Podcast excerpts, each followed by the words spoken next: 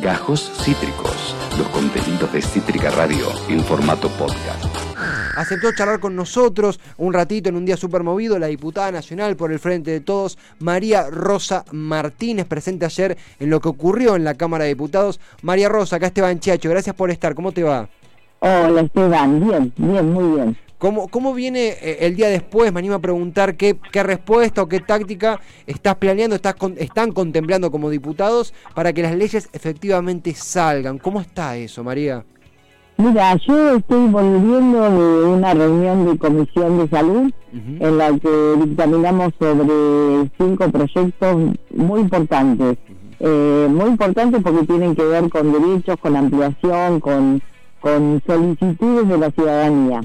eh, la verdad que lo de ayer fue triste porque mm, no bajar al recinto, estar detrás de las cortinas observando para ver cuál era la posibilidad de no participar de la reunión y, y- después vi declaraciones del diputado, de algunos diputados de Cambiemos diciendo que ellos habían propuesto funcionar más tarde, cuando el horario de la sesión estaba claramente explicitado, al igual que la orden del día, me da un poco de tristeza, porque yo creo que más allá de resultados electorales recientes, hay una responsabilidad como legisladores que es eh, legislar precisamente.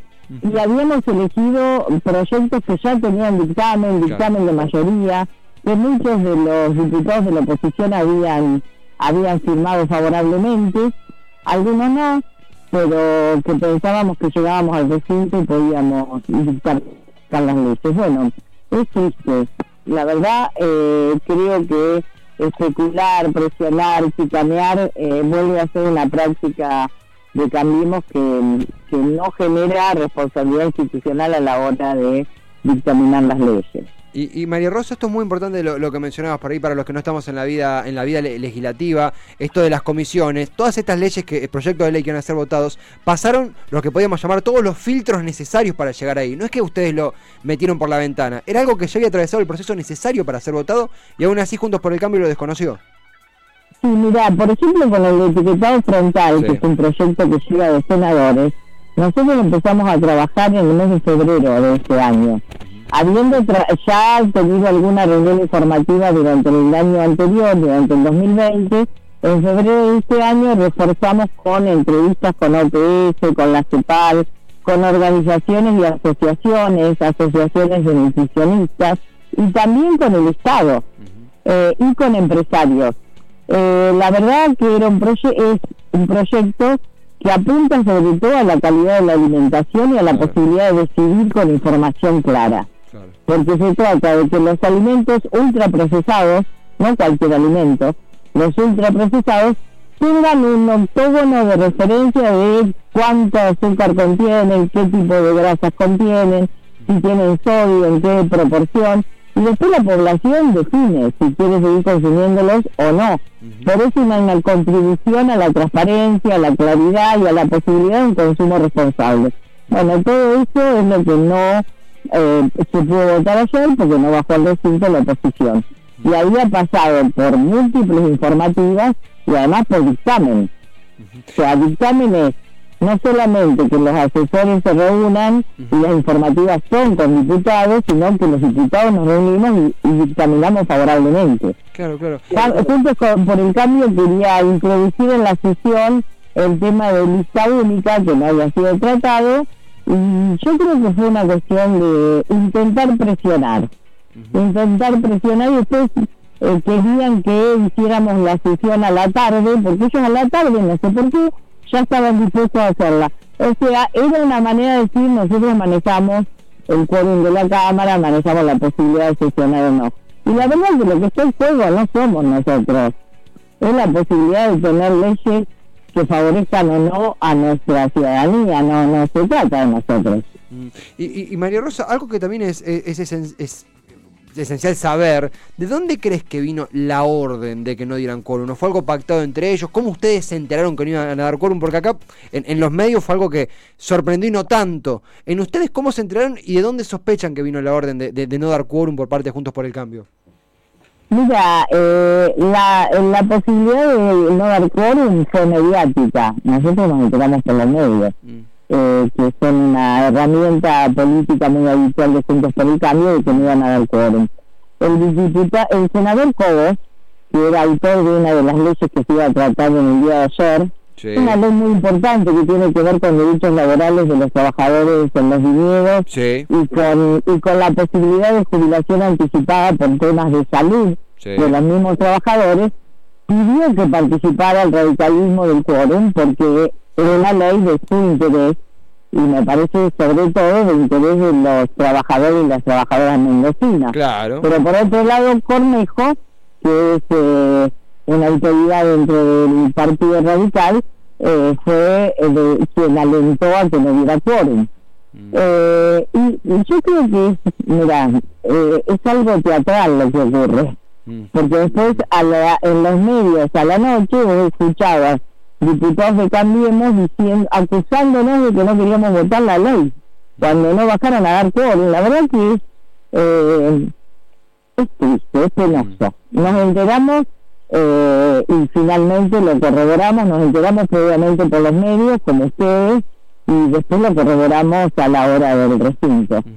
Eh, es María Rosa Martínez, diputada nacional por la provincia de Buenos Aires, perteneciente al Frente de Todos. Eh, María, también algo que comentarte, consultarte en torno a esto que vos comentabas, por ejemplo, el caso de, de Cobos pidiendo sesionar porque era una ley que favorecía a Mendoza. pareciera que, a, con tal de no dar quórum apuntaron contra su propio electorado, contra su propia población. ¿Cómo, ¿Cómo se vive esto a tan poco de una elección? Si podemos saber algo de, lo que se habla sobre eso, porque estamos a punto de ir a una legislativa. ¿Cómo se vive? ¿Qué se opina? ¿Qué tácticas se planean después de lo que pasó ayer? Porque fue bastante penoso, coincido. ¿Qué, qué, están pensando? ¿Cómo se vive? Mira, yo creo que el etiquetado debería ir sobre aquellos diputados y diputadas y políticos del sector de la oposición, de Cambiemos, y que muestre claramente cuáles son sus verdaderas intenciones, ¿no? Mm cómo piensan eh, manejar lo que habitualmente dicen que es la República mm. y cuáles son los verdaderos proyectos que están detrás de pseudo preocupaciones por los sectores de trabajadores y los sectores populares a la hora no solo de legislar, sino de llevar políticas adelante. Por lo tanto, yo te digo, para mí es una alerta a nuestra población a la hora de votar el 14 de noviembre para saber quiénes son verdaderamente los que están proponiendo, eh, lo que está proponiendo Cambiemos más allá de la fachada. Me parece que es muy importante tener en cuenta que las leyes, que pareciera que las legislativas no, no tienen trascendencia, las leyes de alguna manera dan un marco para determinadas decisiones políticas. Nosotros este año y el año pasado votamos el aporte solidario de las grandes fortunas, que es una ley que favorece la compra de insumos y medicamentos para salud, el aumento del progresar, la, mejora de barrios populares y la extensión de la red de gas en la Argentina. No son leyes menores, son recursos de redistribución porque son los sectores que tienen más poder adquisitivo, que tienen más bienes, que tienen realmente asegurada por varias generaciones su propia vida, que, que solidariamente, pero lo tuvimos que hacer por ley, disponemos de fondos para invertir en una redistribución concreta. Por otro lado, votamos la ley de fuego, votamos la ley que tiene que, que las extensiones de tierra que en general son incendiadas de manera intencional no se puedan usar para negocio inmobiliario. Eh, las leyes eh, tienen un valor fundamental porque eh, de alguna manera ponen blanco sobre negro de qué intereses se defienden. Y nosotros eh, por eso queremos que nuestro pueblo sea consciente de que no es una elección más, no es una elección que, que no marca rumbo.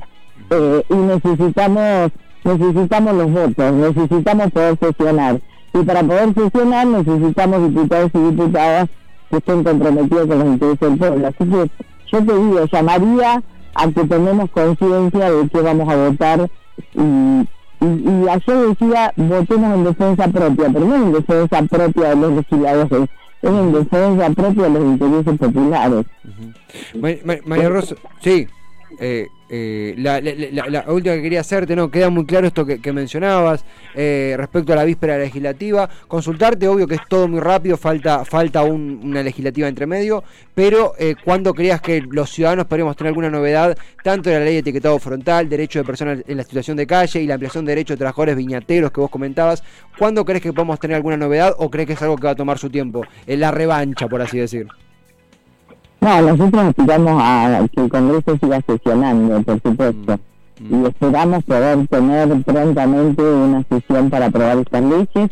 Y algunas de las que dictaminamos hoy desde la Comisión de Salud y Acción Social que también tienen mucho valor en términos, sobre todo, de garantizar derechos. Eh, eh, trabajamos sobre una ley de VIH que fue presentada por las organizaciones, por, por por las organizaciones y muy eh, trabajada de manera colectiva, una ley que tiene que ver con eh, la enfermería, la enfermería y la profesionalización, está hecha en acuerdo con el Ministerio de Educación, así que lo que vamos a intentar es eh, sesionar lo antes posible. Bueno, veremos cómo reacciona Cambiemos. María Rosa, mil, mil gracias por tu tiempo, será hasta la próxima y muchas gracias por la charla. Gracias a vos, Esteban, mucho cariño. Gracias. Lo mismo igualmente, María Rosa Martínez, diputada nacional por la provincia de Buenos Aires. Ella pertenece al Frente de Todos. Agradecerla, la verdad, que, la disposición de, eh, de, dos, dos diputadas nacionales que nos dieron explicaciones muy claras. Eh, y explicaciones muy a flor de piel. Es inevitable que eso suceda porque con la política eh, se hacen cosas fantásticas y se transforma la realidad y también lamentablemente algunos la emplean para desprestigiarla, en este caso para bajarle el costo al Congreso. Eh, ha sido muy clara la diputada nacional María Rosa Martínez, muy clara también la nota con Marisa Uceda, bueno, dos diputadas nacionales, un esfuerzo de, producción para cubrir, digo, fue un programa dedicado a cubrir lo que ocurrió ayer en el Congreso Nacional eh, y que ustedes se lleven a su casa sus propias conclusiones. Acabas de escuchar Gajos Cítricos. Encontrá los contenidos de Cítrica Radio en formato podcast en Spotify, YouTube o en nuestra página web.